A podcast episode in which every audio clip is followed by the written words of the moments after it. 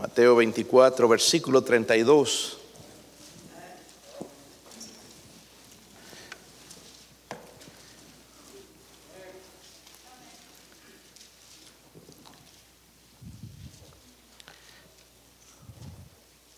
Si lo tienen, hermanos. Yo leo el 32 y todos juntos leemos en el versículo 33. ¿Lo encontraron? Dos amenes nada más, entonces no sé si el resto lo encontraron. Versículo 32 dice, de la higuera aprended la parábola, cuando ya su rama está tierna y brotan las hojas, sabéis que el verano está cerca. Sí, también vosotros, cuando veáis todas estas cosas, conocer que está cerca a las puertas. Padre, ayúdeme, Señor, en este momento a predicar su palabra, Señor, con poder en el Espíritu, Dios mío. Señor, aplicarla a la necesidad de esta iglesia, Señor. Ayúdenos, Dios mío, por favor, a entender, a comprender estos pasajes. Tan importante, Señor, eh, eh, saber que están en este lugar, Dios mío, con un propósito. No se dejó ahí, Señor, para que esté eh, nada más, Señor, sino con un propósito divino, Señor. Oramos, Padre, por favor, que despierte nuestros espíritus, Señor, nos ayude. Si hay alguien sin Cristo, Dios mío, por favor, toque su corazón y pueda entregar su vida al Salvador en este mismo día. Oramos en el nombre de Jesucristo. Amén. Pueden sentarse, hermanos. Yo no sé cómo le hace eh, si siempre tienes la casa impecable, pero de vez en cuando se ensucia, ¿verdad? Especialmente teniendo niños, se ensucia la casa. Pero una cosa, hermanos, hablando en el sentido espiritual, es si usted tiene bien limpia la casa físicamente, quizás eh, espiritualmente la casa se ha encontrado sucia por el Señor un día, ¿verdad? porque el Señor prometió regresar. Dije, el Señor prometió regresar. Él prometió regresar, hermanos. Es más, en la Biblia está en tantos lugares, por ejemplo en Juan 14:3, dice, vendré otra vez Vendré otra vez y os tomaré a mí mismo para que donde yo estoy, vosotros también estéis. Qué palabras más consoladoras. Ese es el pasaje que usé en este funeral el día viernes, ¿verdad? Porque él dijo, vendré otra vez y os tomaré a mí mismo para que donde yo estoy, algunos dicen no creen en el cielo, dice, para que donde yo estoy, vosotros también estéis. La Biblia dice también, hermanos, allá en, en Primera de Juan 2, 2.28 dice, permanecer en Él para que cuando se manifieste tengamos confianza para que en su venida no nos alejemos de Él avergonzados, no nos alejemos de Él avergonzados. Quiere decir, hermanos, que en alguna manera seremos avergonzados porque seremos sorprendidos quizás. Y sabemos, hermanos, que la venida del Señor está cerca, amén, está cerca. So, la historia hablando del contexto un poquito en Mateo 24, fue, eh, se llevó a cabo durante la primavera. Los discípulos, el Señor sentados en, el en los montes de los olivos, todo alrededor demostraba el cambio, ¿verdad?, de la estación. Y Jesús va a usar algo bien simple, hermanos, la higuera para ilustrar una verdad espiritual, para que ellos aprendieran esta verdad. Y cuando la higuera comienza a brotar sus hojas, significa que el verano está cerca. Lo podemos ver claramente eso, ¿verdad? Quizás hay plantas de la misma manera alrededor de nosotros, pero el Señor lo enseñó con la higuera. El verano se acercaba y los hombres entonces, ¿qué tenían que hacer? Prepararse. Prepararse para el verano. Lo mismo, hermanos, cuando el Señor habla en el sentido espiritual, porque Él prometió venir, ¿verdad? Regresar. Tenemos que estar listos para que, como el versículo 34 eh, decía, perdón, el 33, así también vosotros cuando veáis todas estas que veáis todas estas cosas, estas cosas que están sucediendo, que nos demos cuenta de que algo, algo está pasando, algo está sucediendo. ¿De qué día se está hablando aquí en el capítulo 4? Porque algunos dicen que, por ejemplo, usando versículos fuera de contexto, de que habla de la salvación en algún lugar, no habla de la salvación, habla de la gran tribulación. Amén. Lo siguiente que, que viene aquí a este mundo, hermanos, es la gran tribulación siete años de gran tribulación. Pero no te, habla algunas señales. En el versículo 5, miren, por ejemplo, versículo 5, ahí en el capítulo 24, dice, porque vendrán que muchos, dice en mí, diciendo yo soy el Cristo, y a muchos y hoy en día, hermanos, no dicen directamente quizás diciendo yo soy el Cristo, pero sí te dicen yo soy la religión verdadera. Esta es la iglesia verdadera. Esta es la enseñanza verdadera. Y todo lo que dicen, hermanos, nada más es falsedad. Pero también dice en el versículo 24, dice, se levantarán falsos cristos y falsos qué. Los vemos, hermanos, por todos lados, falsos profetas y harán, ¿qué, qué harán? Grandes señales y prodigios de tal manera que engañarán, si fuese posible, aún a los escogidos en otras palabras, hermanos, detrás de todo esto no es cualquier cosa, hay un poder, pero es un poder satánico. El diablo tiene poder para hacer cosas, hermanos. Alguien me estaba mostrando ayer de un servicio que había no sé qué iglesia, pero la mujer se empezaba a sacudir y, bien horrible, una cosa, wow, que sale espantado uno y, y gente le llama eso que eso es Dios, eso no es Dios. Porque el Espíritu de Dios dice que es un espíritu de dominio propio. Tú le preguntas a esa gente qué pasó. No, no sé. Como endemoniados.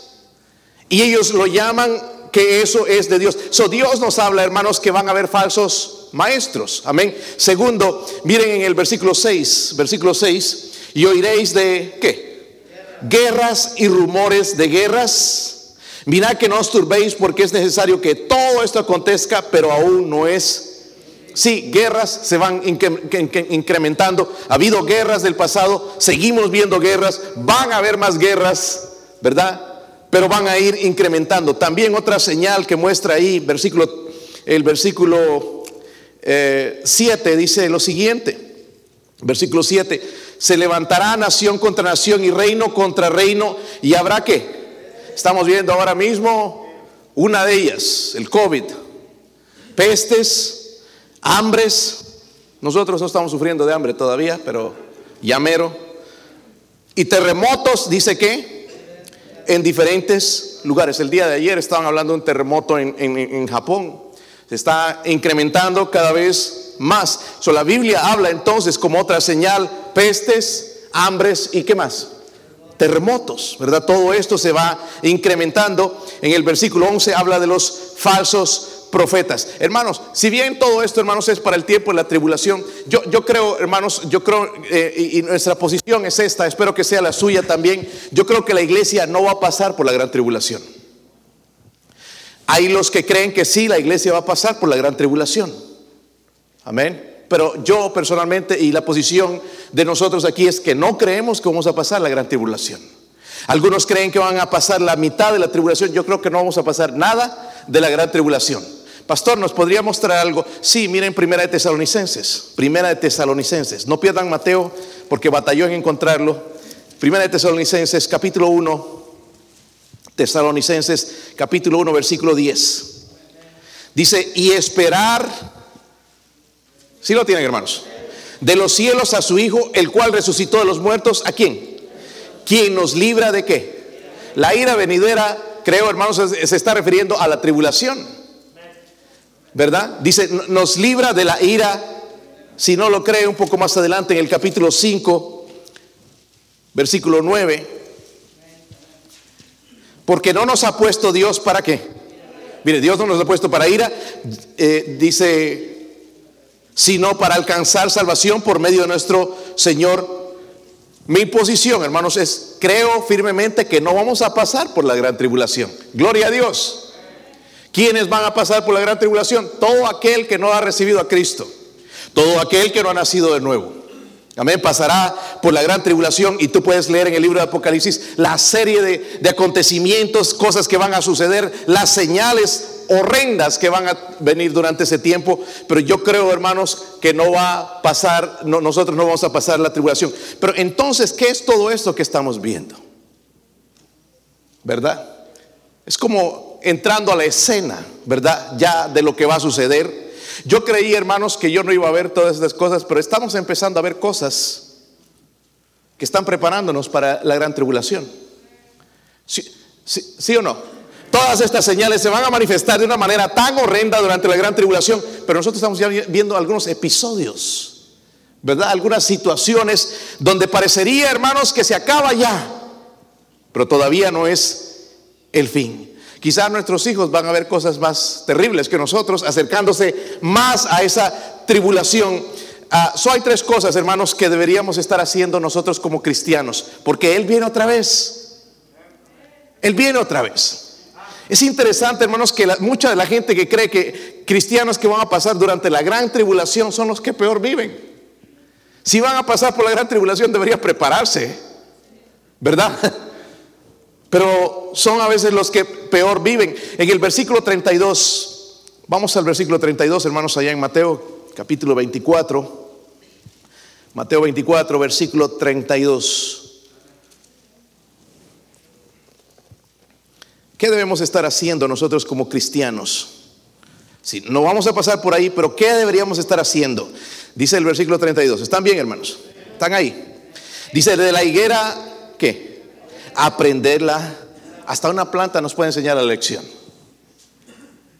De la higuera dice aprender la parábola, cuando ya su rama está tierna y brotan las hojas, sabéis que el verano está qué? El verano está cerca. ¿Qué debe estar haciendo los, los cristianos? Debemos estar conscientes de los tiempos en que vivimos. Algunos están perdidos todavía. Siguen como si nada va a pasar, como si esto va a durar por la eternidad, como si tú vas a vivir todo el tiempo, cuando nosotros debemos estar conscientes de los tiempos en que vivimos, mis hermanos. Dice, de la higuera aprender, nos quiere enseñar con una simple planta, a veces nos enseña con un simple insecto, Dios nos dice, de la higuera aprended. la Biblia nos da suficiente información, hermanos, para notar de que está cerca. ¿Qué, ¿Qué, cosas? Esas cosas que menciona ahí. Hay mucho en la Biblia, hermanos, también que podríamos revisar, como algunas cosas que ya se están preparando para ese evento cuando el anticristo entre.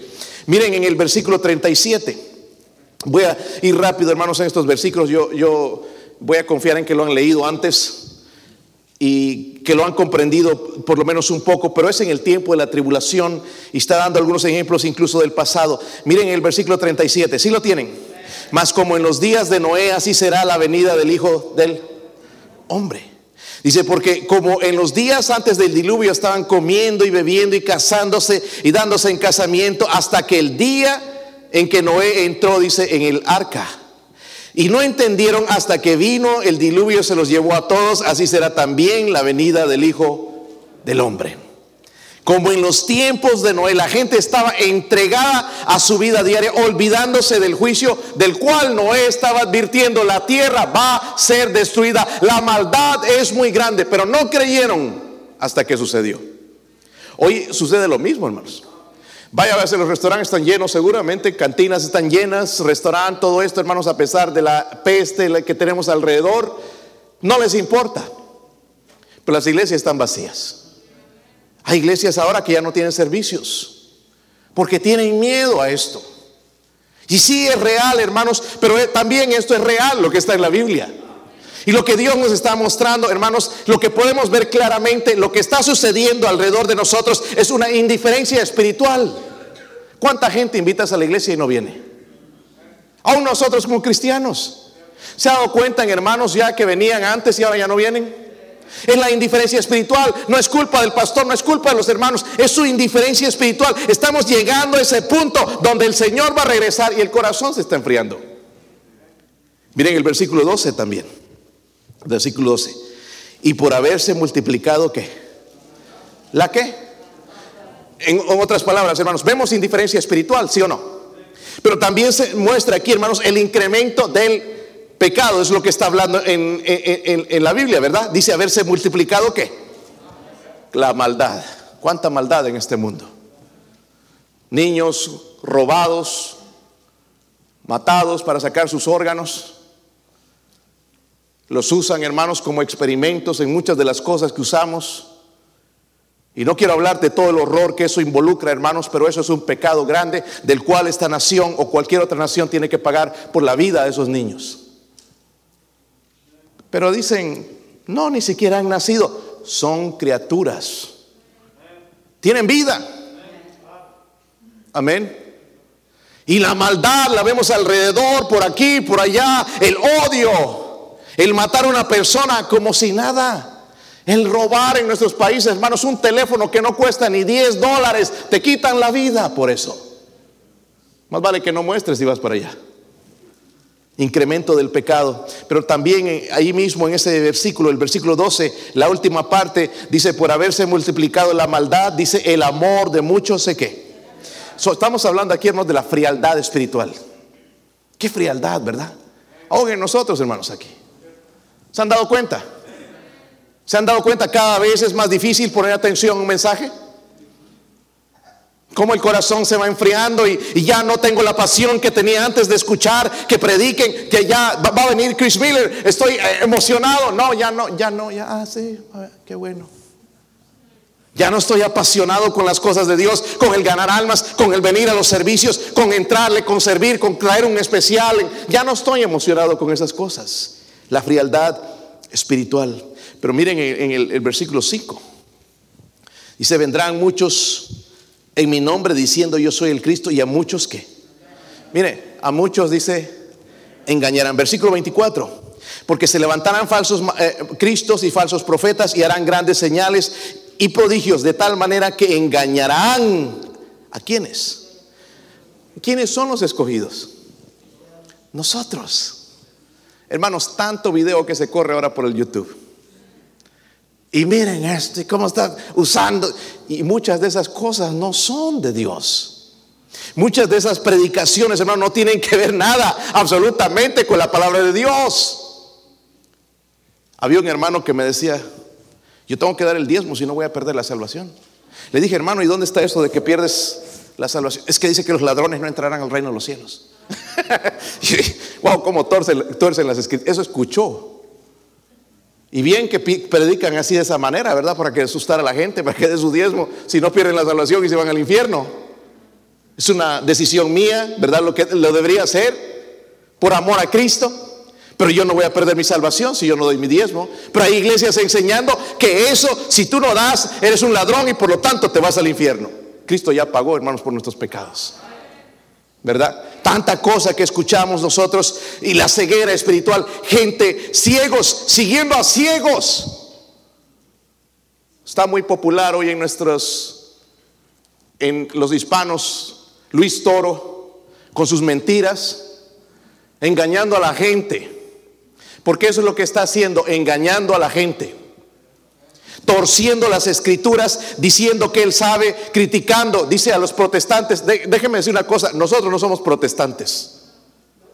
Nosotros salimos desde la línea, los apóstoles cristianos nos llamaron, no protestantes. Protestantes empezaron con ellos mismos que empezaron, se dieron cuenta de lo sinvergüenza que era el Papa y empezaron a predicar y a, decirle, y, y, de ahí ya fueron perseguidos ellos. Pero nosotros no somos protestantes. Amén. No somos, somos cristianos. Gente ciega escuchando estos, porque ya no van a la iglesia y escuchan las cosas que dice y metiendo odio hacia los cristianos cuando nosotros no odiamos a ellos, les amamos en Cristo, queremos rescatarlos del infierno, de la mentira en que están, pero sí vamos a predicar de sus falsas doctrinas. ¿Sí o no? Me dicen, hermanos, porque yo ni, ni veo, antes me estaba mandando alguien los videos para quizás convertirme y venga yo con mi sotana y aquí mi cosita blanca y todo. Pero no me convertí, gracias a Dios. Empecé a escuchar, oh, es tan simple, hermanos, abriendo la Biblia, darse cuenta de las mentiras. Mentiras. Y empecé entonces, ya, ya les traje algunos mensajes a ustedes para mostrar lo que es la verdad. Pero él mostrándose, hermanos, de que como que sabe la verdad, de que los sacerdotes, los sacerdotes son cada cristiano, le voy a decir esto. Eso es lo que dice la Biblia. Pero ya no tenemos que ir a nadie más porque ya no necesitamos intermediarios porque nuestro intercesor, hermanos, es Jesucristo. Él nos abrió un camino libre, dice la Biblia. So podemos entrar, dice, confiadamente hasta el trono de gracia. Pero hay gente que está siendo engañada porque ellos necesitan dinero. Usted puede entrar al trono de Dios en el momento que quiera, hermano. Amén. Gloria a Dios por eso. Y enseñando de que las mentiras, todas esas mentiras, la ceguera espiritual de la gente. Y vamos a gente no y se cierran así. No, yo soy esto. Y se cierran y no escuchan. ¿Por qué no escuchan? Y Dios quizás abre su corazón y pueden entender la verdad. En realidad, hermanos, nosotros no esperamos por señales, estamos esperando por la venida del Señor Jesucristo. Y en Primera de Tesalonicenses nos dice que vendrá con trompeta de Dios. Amén. Ahora, ¿qué de los que no se han arrepentido? Estamos en esta espera, hermanos, del Señor Jesucristo que Él venga. Primeramente va a venir por su iglesia. So va a suceder algo aquí en la tierra, hermanos, que todo el mundo se va a admirar. Y por eso quizás han inventado teorías como por ejemplo los ovnis. Algunos de ustedes siguen creyendo en marcianos. Lo más lejos que llega eres tú cuando llegas a la luna, cuando estás en el servicio en la luna, pero no hay nada ya, absolutamente nada. No hay otra criatura. Y todo esto es un invento de Satanás para que en ese momento quizás lo que puedan inventar es eso. ¿Qué pasó con tanta gente? ¿Sí o no? Ayer pensamos que era el arrebatamiento del hermano Marvin y que el único que se fue fue, él. Estaba asustada la hermana Lupe. Estoy bromeando, hermana. Ah, yo también estaba asustado. ¿Qué pasó? ¿Qué va a pasar con la gente? ¿Qué pasó con fulano? Un carro que iba manejando y se estrelló y quedó solo. Un avión que era manejado por un cristiano se estrelló y nada más encontraron la ropa, no encontraron el cuerpo. ¿Qué pasó? El arrebatamiento. ¿Verdad? Pero ellos van a tratar de justificar, ah, vinieron los marcianos y se los llevaron los extraterrestres para seguir la mentira de Satanás. Siete años, hermanos. Entonces estamos esperando esa venida, el arrebatamiento, la iglesia. Nosotros vamos a tener las bodas del Cordero con el Señor, pero aquí van a suceder siete años de tribulación. Miren, tres años y medio de paz. Lo que está buscando la gente lo va a lograr el anticristo. Hay muchos anticristos, pero va a entrar alguien que va a gobernar todo el mundo. Ese es el propósito, hermanos, de ese nuevo orden mundial de establecer un solo líder con una y todo esto que está sucediendo nos está llevando que vas a ser vacunado a la fuerza en un, tiempo y hacer lo que te dice el gobierno, obedecer a ellos porque va a ser un solo gobierno donde nosotros tenemos que depender del gobierno, hermanos, si eso no es bíblico. Amén. ¿Sí o no? Siete años, tres años y medio de paz, pero luego, hermanos, el, el anticristo mismo se va a volcar y va a sacar las uñas, va a mostrar lo que real es. Pero, pero el Señor va a empezar a derramar su ira. Todo lo que ves, las siete trompetas, las siete copas, el juicio de Dios descendiendo del cielo, la gente viéndolo por todo lado, sucediendo todas estas cosas por los otros tres años y medio. Después de los siete, el Señor regresa con su iglesia. Ya no por, sino con su iglesia para reinar por mil años aquí en la tierra. Eso es lo que habla el libro de Isaías y que muchos se confunden, los testigos de Jehová, ve que va a ser en la tierra todo. Está hablando del reino, porque todavía Dios va a usar a Israel durante ese tiempo. Amén. Son mil años donde el Señor va a gobernar. Pero miren en Apocalipsis 13, la gente aquí en la tierra, Apocalipsis 13. Y yo sé que esto saben ustedes, hermanos, pero le estoy recordando para que deje de vivir así a medias ah, y que se encienda por el Señor, empiece a servir. Apocalipsis 13, versículo 16.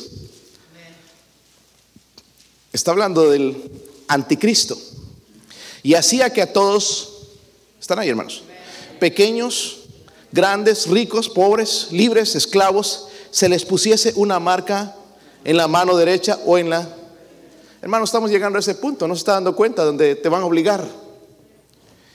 Y que ninguno pudiese comprar ni vender sino el que tuviese la marca o el nombre de la bestia, el, número de su nombre. So, cada persona que se quede acá sin Cristo va a ser sellada. Amén. Va a ser sellada. El Señor le dijo a sus discípulos, así también vosotros cuando veáis todas estas cosas, Conoced que está cerca, dice, a las puertas. So, ¿Qué debo estar haciendo, hermanos? Debo estar consciente de los tiempos en que vivimos. Ya no es lo mismo que antes, hermanos. ¿Se han dado cuenta? Y nosotros seguimos viviendo igual. Debería haber unos cambios. ¿Sí o no? En el 2001, cuando dijeron que todas las computadoras iban a apagar y todo iba a fallar, la gente ya estaba pensando que era el fin del mundo. Había gente que tenía sótanos y todo, estaban empezando a guardar eh, agua y reservas y comida y todo porque pensaban que iba a ser el fin del mundo. Si la Biblia nos está diciendo, hermanos, cuando vemos estas cosas, nos preparemos. ¿Por qué no preparamos nuestros corazones? No se trata de preparar comida nada más que el Espíritu. Amén el espíritu, nuestra indiferencia hacia Dios. Pero también debemos estar haciendo, miren el versículo 44, versículo 44. Ojalá que usted pueda leer todo ese capítulo. Dice ahí, por tanto también vosotros estad que. Ahora está diciendo a ellos, por tanto vosotros también estad que. Preparados. Porque el Hijo del Hombre vendrá, dice a la hora que no. Pensáis. Otra de las cosas que debemos estar haciendo, hermanos, es estar preparados para nuestra partida. Porque nos vamos pronto. Arrivederci, bye bye. Chao. Adiós a este mundo. Nos vamos con el Señor. Está preparados. Hermanos, sabemos que el día se acerca. No sabemos con exactitud cuándo, pero sabemos que sí va a suceder. Miren el versículo 36. Si lo tienen? Versículo 36. Pero el día y la hora que nadie sabe. Amén. El profeta fulano lo sabe. Cash Luna lo sabe. Dice nadie. ¿Sabe lo que significa nadie? Nadie. Amén. Ah, es que soñé anoche. Lo que soñaste es quizás las dos o tres hamburguesas que te comiste. Pero dice que nadie. cuando alguien viene a decir, yo, yo sé qué fecha hoy, yo a ver cuál. nadie sabe. Dice, ni aún los ángeles de los cielos, sino solo mi Padre. Eso es lo que dice la Biblia, ¿verdad, hermanos? Miren el versículo 42, lo que nos manda hacer a nosotros. Dice, velad. Ahora, Dios quiere, hermanos, que la gente esté qué? Alerta. Amén. Alerta. aparte del hermano uh, Antonio, alguien más han sido soldados aquí. Yo creo que los ha puesto de guardia. Yo no sé si te dormías, hermano, en la guardia, pero yo creo que no, ¿verdad? Porque si no te va mal. Cuidando, hermanos, ahí con su rifle. Le da sueño, pero tiene que seguir cuidando. Cuidando. Y Dios está usando esa misma palabra, hermanos, de velar. Significa mantenerse despierto, hermano. Mantenerse despierto. No en el servicio, espiritualmente. Porque poco a poco el diablo está haciendo entrada. Nosotros le damos, abrimos un poquito, él se entra y va tomando más campo y más campo. Y ya cuando nos damos cuenta, estamos bien metidos, bien apagados, bien fríos y tenemos que velar. Es lo que Dios nos está diciendo. Dice, velar, mantenernos despiertos, estar atento, estar listo. Vigilante, hermanos, porque el Señor viene pronto. Viene pronto. Mantener los ojos abiertos. Allá en Lucas 21, hermanos, también dice algo interesante, Lucas 21. Yo sé que es mucha Biblia, hermanos, pero le va a ayudar cuando usted tenga que predicar o enseñar o, meditar en esto. Lucas 21, versículo 34.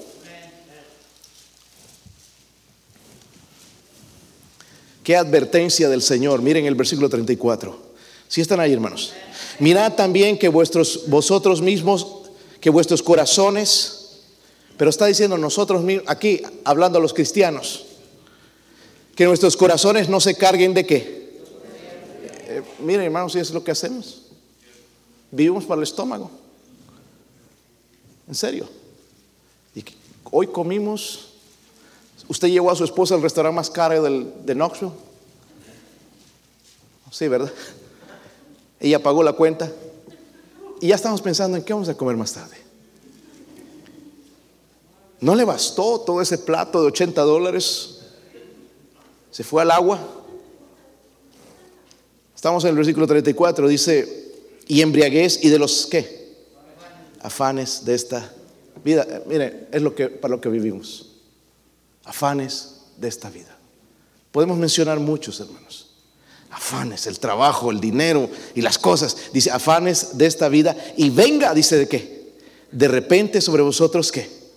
aquel día. Versículo 35, porque como un lazo vendrá sobre todos los que habitan sobre la faz de la tierra. El versículo 36 dice, velad en todo tiempo, velad en todo tiempo. So, hermanos, debemos vivir como si Cristo murió hoy, ¿verdad? Como si murió ayer y como si viniera mañana. Debemos estar listos velando. Otra cosa que debemos estar haciendo como cristianos. Ya voy a terminar, hermanos. Miren el capítulo 24 de Mateo, otra vez. Mateo 24, el versículo 45. Esta es la parte que no nos gusta o tenemos muchos problemas con esta parte. Pero es, lo dice aquí la Biblia, hermanos. Yo no me voy a inventar. ¿Están ahí? Versículo 45. ¿Quién es pues siervo qué? Cuando habla de siervo, está hablando de nosotros, alguien que sirve. ¿Sí o no? ¿Están conmigo, hermanos? Dice, ¿quién es siervo fiel? ¿Podría decir usted? De verdad que no somos, ¿verdad? Pero dice, ¿quién es siervo fiel y prudente, el cual puso su Señor sobre su casa para que les dé alimento a su tiempo? Bienaventurado aquel varón aquel siervo, perdón, al, cual cuando su Señor venga le, le halle haciendo así. En otras palabras, le halle haciendo qué? Trabajando, sirviendo.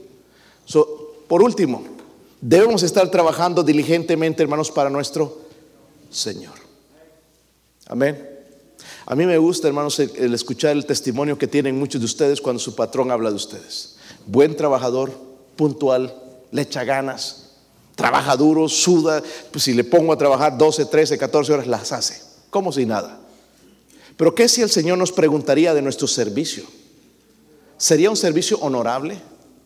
¿O lo más honorable que podría llegar, mediocre? Y el Señor está preguntándonos, ¿quién es pues siervo fiel? Deberíamos pensar y meditar en eso porque en realidad, hermanos, Él merece más que lo que entregamos a este mundo. Es bueno trabajar y entregar nuestras fuerzas en lo que hacemos aquí, pero ¿por qué no al Señor? Quizás algunos piensan después. Miren el versículo 48. ¿Están ahí? Si aquel siervo malo dijera en su corazón, mi Señor tarda, así pensamos. Después, después, ahorita no puedo, tengo un problema, tengo que arreglarlo. Después. Y ese después no llega nunca. Ahora, miren el versículo 50 vendrá el Señor de aquel siervo en día que esté qué y a la hora que no. Porque nosotros estamos diciendo después, pero Él vendrá, dice, a la hora que no sabemos. Mira el versículo 51. Y lo castigará que. Y pondrá su parte con los hipócritas, allí será, dice, el lloro y el crujir de dientes. Debería meditar en esto en esta noche. Cuando el Señor dice, ¿quién es pues siervo? Fiel y prudente. Quisiera decir yo, pero me falta mucho. ¿Cómo debemos estar, hermanos, como cristianos? Debo estar consciente de los tiempos en que se acerca el tiempo, ¿verdad, hermanos? Debo estar preparado también en toda área espiritual en mi vida y debo estar trabajando diligentemente para el Señor. El otro día dejamos a este travieso, perdón, Daniel se llama, en la casa de mi, de mi mamá y pues casi todo el día. Porque a veces tenemos que hacer, eh, tenía competencia a mis hijos allá en, Crown College de música y pues se quedó con mi mamá. Y bueno, él va feliz porque allá tiene sus juguetitos, todo entra por un tiempo. Pero mi mamá me dice que a cierta hora ya él agarró su, su jacket. Jacket le dicen, ¿verdad? ¿Qué más le dicen? Chamarra, ¿qué más, hermanos? Nosotros tenemos un montón de palabras en español. Lo voy a confundir al pobre hermano John. Ah, jacket, chamarra. Ah, ok, agarró la chamarra a cierta hora y se la puso. Y él iba entonces a la ventana. A cada rato. No decía nada, pero iba a cada rato a mirar. Si ya su mamá o su papá llegaban. Estaba listo. Y yo llegué, hermanos, cuando llegué, él estaba con su chamarra. Y me dijo, Daddy, let's go. Vámonos. Estaba listo. ¿Cómo nosotros como cristianos, hermanos, no podemos alistarnos para la venida del Señor? El otro día, hermanos, estaban mostrando un video de acerca de, del COVID y, no fumar en, un trabajo. Este, el, patrón les ayuda a sus, empleados mucho. Los quiere y, y, una de las cosas que habló el COVID y puso a un doctor uh, de los pulmones y este doctor empezó a decir, yo creo que hay luz al final del túnel. Pero también he dicho esto antes.